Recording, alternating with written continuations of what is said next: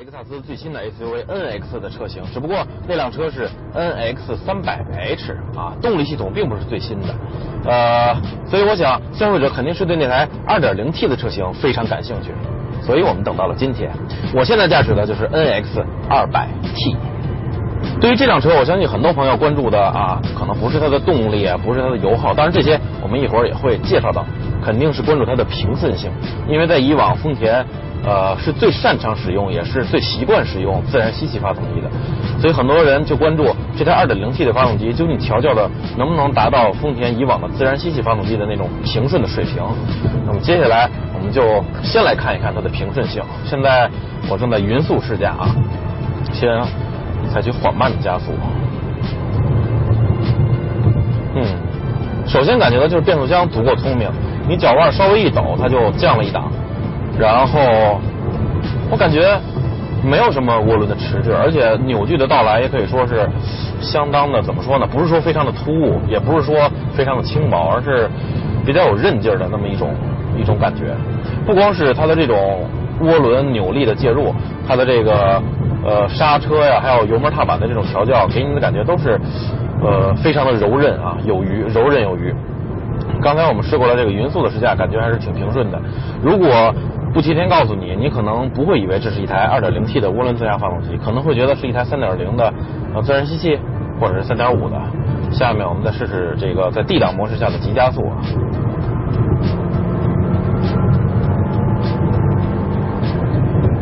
在 D 档模式下表现的还算可以啊，你油门到底，变速箱虽然不是说特别机敏的降了一档。但是也反应足够快了，然后转速直逼五千转，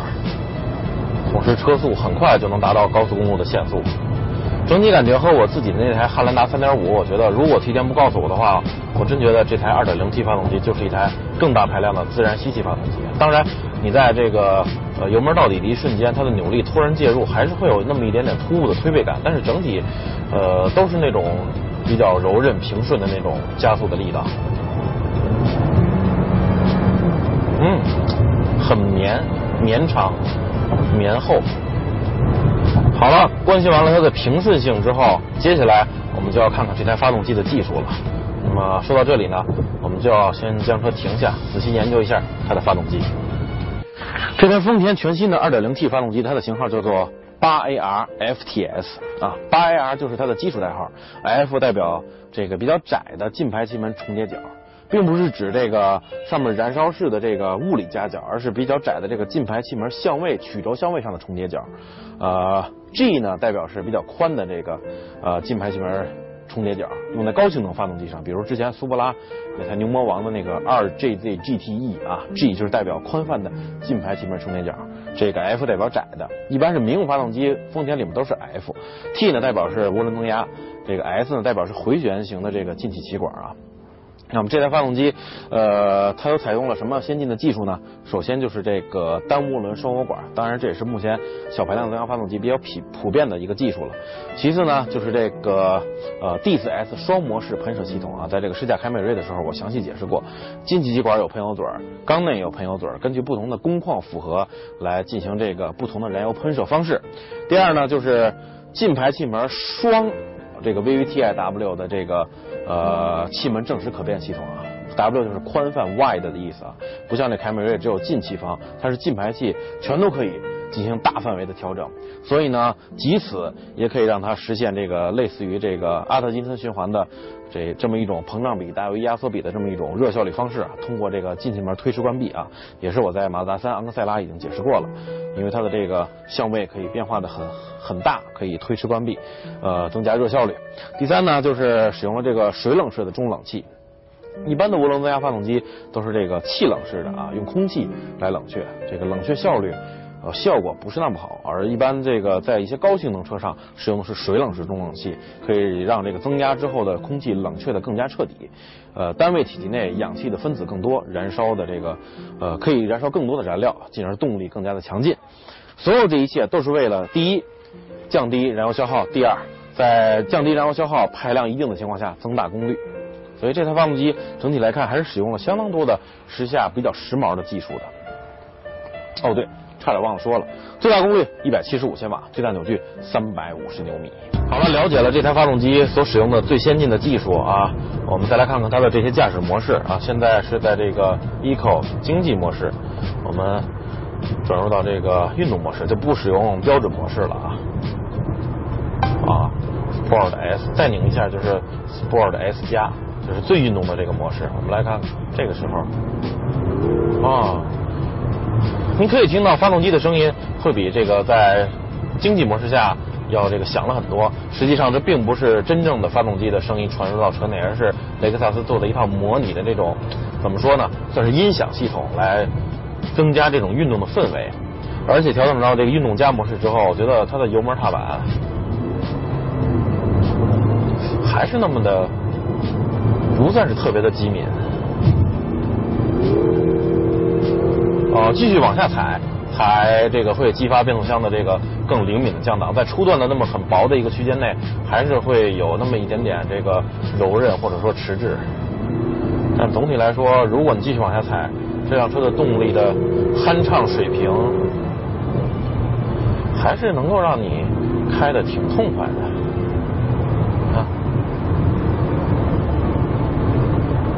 所以我现在可以负责任的说，呃，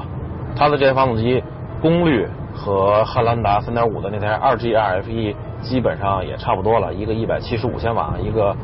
201千瓦，但是扭矩它要胜过那台3.5自吸发动机，350牛米。而那台只有三百三十七牛米，所以它所给你的那种感觉，呃，无论是初段、中段还是后段的这种加速，都是储备非常充足的。所以这辆这个 NX 二百 T，它的动力绝对是呃你可以放心的。我觉得至少在这个价位当中，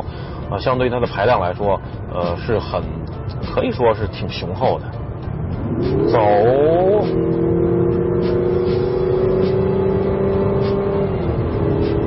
就是这个模拟的发动机声音，似乎听起来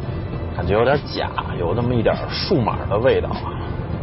这个是不是可以再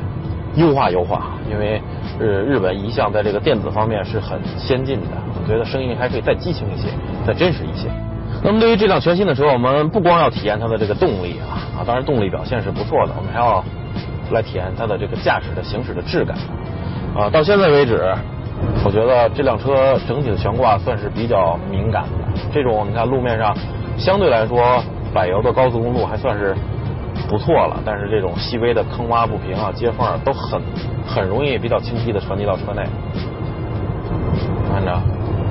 嗯，哦，刚刚压过一块这个修补的沥青。你看我再猜猜啊，啊，一个公路接缝，又一个公路接缝，很清晰的就能让你感觉到。啊，虽然它的这个轮胎采用是二二五六零二十八，扁平比算是比较厚了，但是由于悬挂设定的相对来说比较敏感一些，所以呃还是能让你比较清晰的感觉到这个路面上的情况。可以说呃偏向于运动很多这款 F Sport 版。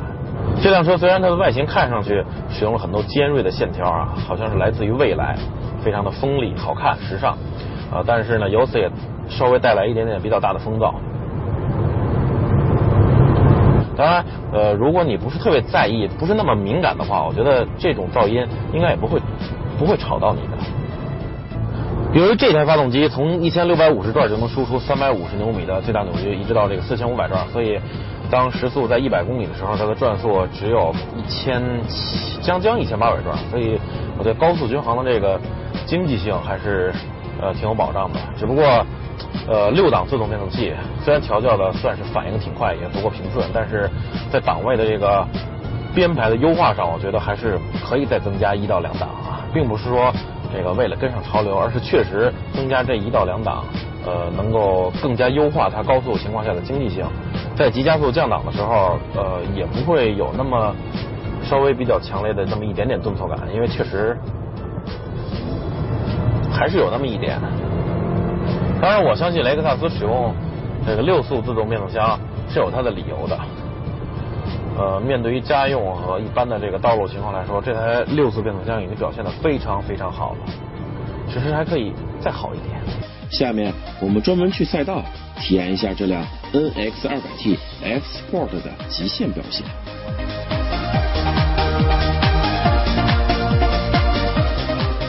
首先是绕桩。可以看到车子整体姿态很稳健，只是悬架的压缩初段有点大，导致侧倾稍有明显。在紧急制动变线项目中，NX 无论是制动还是变线都是相当的轻松。之后我们还有机会开着 NX 200T F Sport 围绕珠海赛车场进行跑圈体验，当然并不是百分之百的全力，不过依然可以对它的操控性可见一斑。好了，终于有机会好好看看这辆全新的雷克萨斯 SUV 了。先不说别的。它映入人们眼帘的第一元素就是锋利，锋利的日间行车灯和大灯，锋利的前脸，锋利的侧面线条，锋利的尾灯，甚至向外突出的前后轮眉都闪着寒光。从吸引眼球的目的来看，他绝对做到了，仿佛浑身上下只写满了两个字：锋利、犀利、锐利。但客观来说，它确实挺好看的。一般来说，外形越漂亮、越犀利、线条越流畅的车型，他们都会为此付出一点代价啊。除了价格之外，就是车内空间了。因为线条流畅嘛，所以这个空间会受到影响。接下来我们看看 NX 这辆外形犀利流畅的车，它的空间怎么样呢？先来看看前排啊，我调整好了我这个驾驶的位置，我觉得纵向方面还是不错的啊。头部没有觉得多么顶，这个上半身呃宽度方面，毕竟不是这个很大的 SUV，所以宽度方面，呃，当我比较随心的坐着的话，这个胳膊肘可能就要占满了整个这个中控台的这个这个扶手了啊。当然我上身比较宽，一般的朋友是没有问题的，前排坐两个很宽敞，只是这个中控台比较宽大，所以对于腿部的横向空间稍微有一点占据。但是还好了，因为本身它就是一个中型 SUV，你对它的空间也不能有多大的奢求。我觉得整体前排已经能够让我满意了。再来看看它的内饰啊，呃，先看这种设计的线条风格啊，比较向外的突出啊，更加的层峦叠嶂。怎么说呢？非常有未来的范儿，科技感，有时尚感。啊，有人可能很很喜欢这种感觉，年轻人。但是呃，无形中它这种向外突出的感觉，呃，怎么说呢？让人有一种。占满感，有一种这个对空间稍微有一点侵占，可能眼眼睛看上去稍微有点占满感，有点像我们之前试驾的这个福克斯二点零 S 运动版，就是就向外突出啊。呃，但是呢，呃，虽然它的内饰这个见仁见智，但是它的整体的做工确实是保持了雷克萨斯一贯的精致啊，用料非常的考究，这个缝线非常的细腻啊，整体做工拼装非常非常的精细，呃。能够让人感觉怎么说呢？这种精细的装配能够让人感觉到一种心旷神怡。而且这辆我驾驶的 NS 200T S Sport 顶配版车型，它的座椅采用了红黑的这种颜色搭配啊，运动味儿非常的足。而且别看包裹性很强，但是像我这样的比较宽的身材，坐起来并没有特别局促的感觉，挺好的。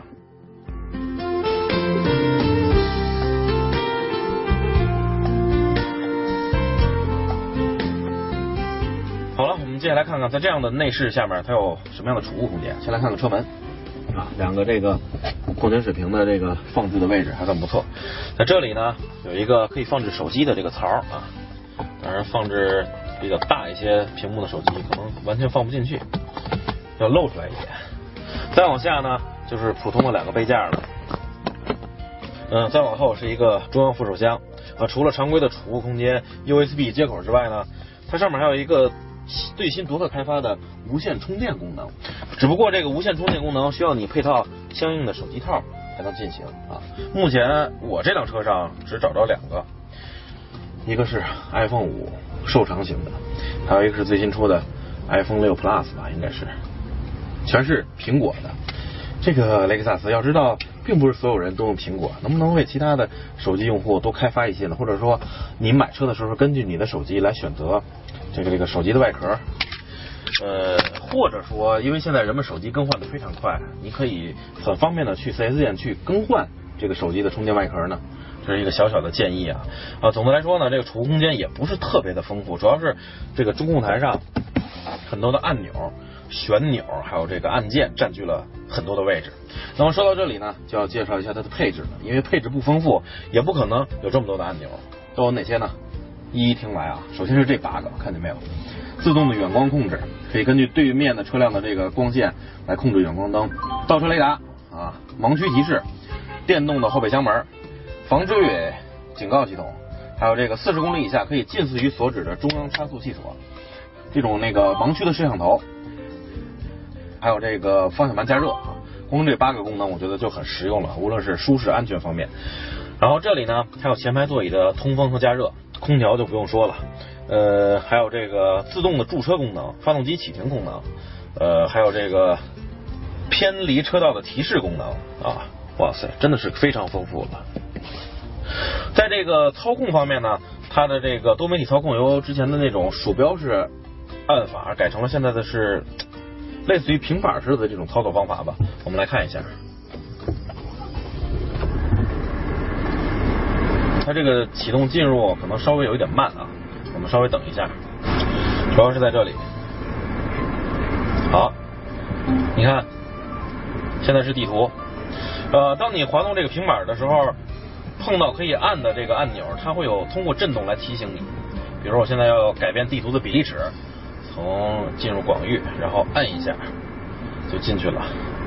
不过我个人觉得不太不像之前的那个那种鼠标式的那种操作方法。比较容易找着这个按键的位置啊，这个有时候会划过了，但是这也是见仁见智啊。可能有的人觉得这个平板的操作很合手。总的来说呢，这辆 NX 200T 它的前排空间啊表现足够让我满意，内饰还是那么的精致。储物空间因为配置比较多，所以占据了一些。呃，也开发了一些比较这个呃怎么说呢，时髦的先进的技术，比如说这个无线的手机充电。只是这辆顶配的 NX 200T 没有配备雷克萨斯那个非常著名的马克莱温逊音响系统啊，所以我觉得既然是顶配了，那么配置这么丰富了，能不能让我们的耳朵也饱饱眼呃饱饱耳福呢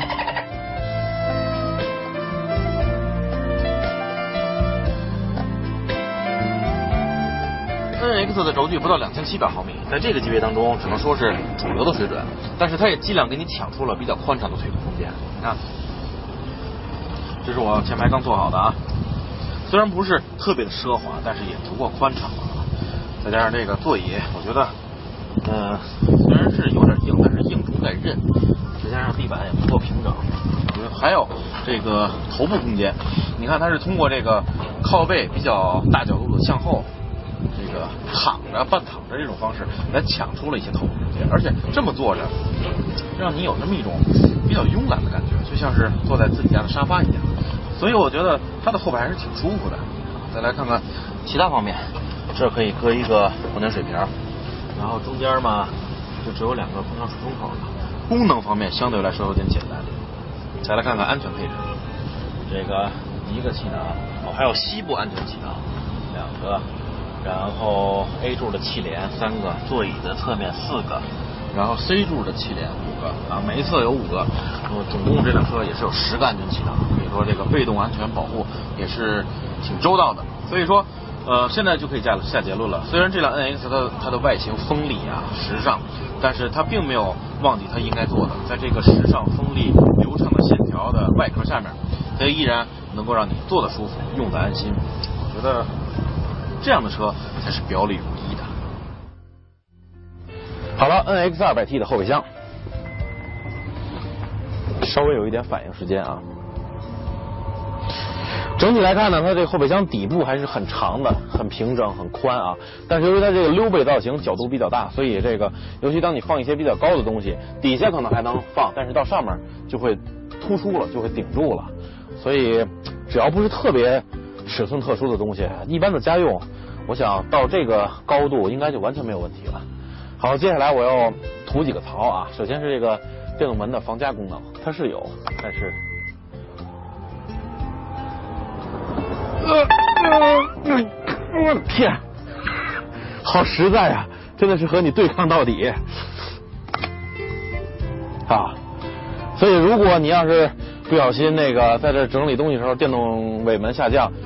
可能会夹你夹的很痛，然后它才会停止，多么痛的领悟啊！然后下面盖板下面，我们来看看备胎啊，非全尺寸的，嗯，可能是考虑到了这个整体的这个后备箱的空间啊啊，他们有自己设计的初衷，但是我想，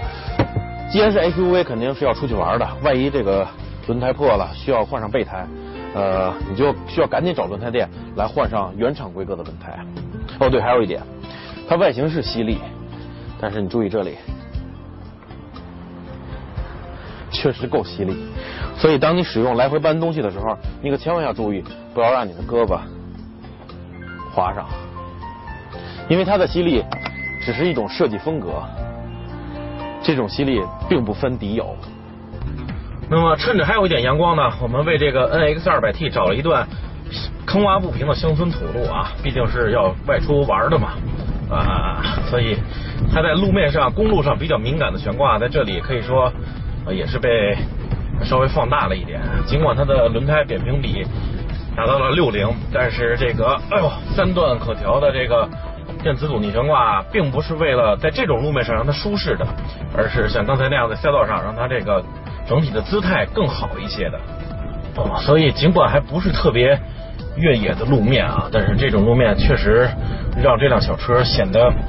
很敏感，有点神经质。你看这个悬挂在这儿弹跳的。哦这还不是说特别崎岖的这么一种乡村的那种土路了，你听这声音哦。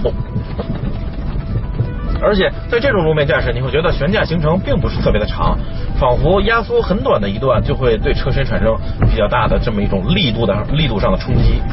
哦。然后车身会以很小的幅度，但是很硬的感觉在这儿抖来抖去、颠来颠去。所以，如果开着这辆车外出游玩碰到这种路的话，为了全车。旅客舒适性考虑，你还是稍微慢一点点啊。但是毕竟它这个是有取向的，在公路上会开的稍微犀利一点，让你痛快一点。当然有得就有失了，所以这也可以理解。哦，哦，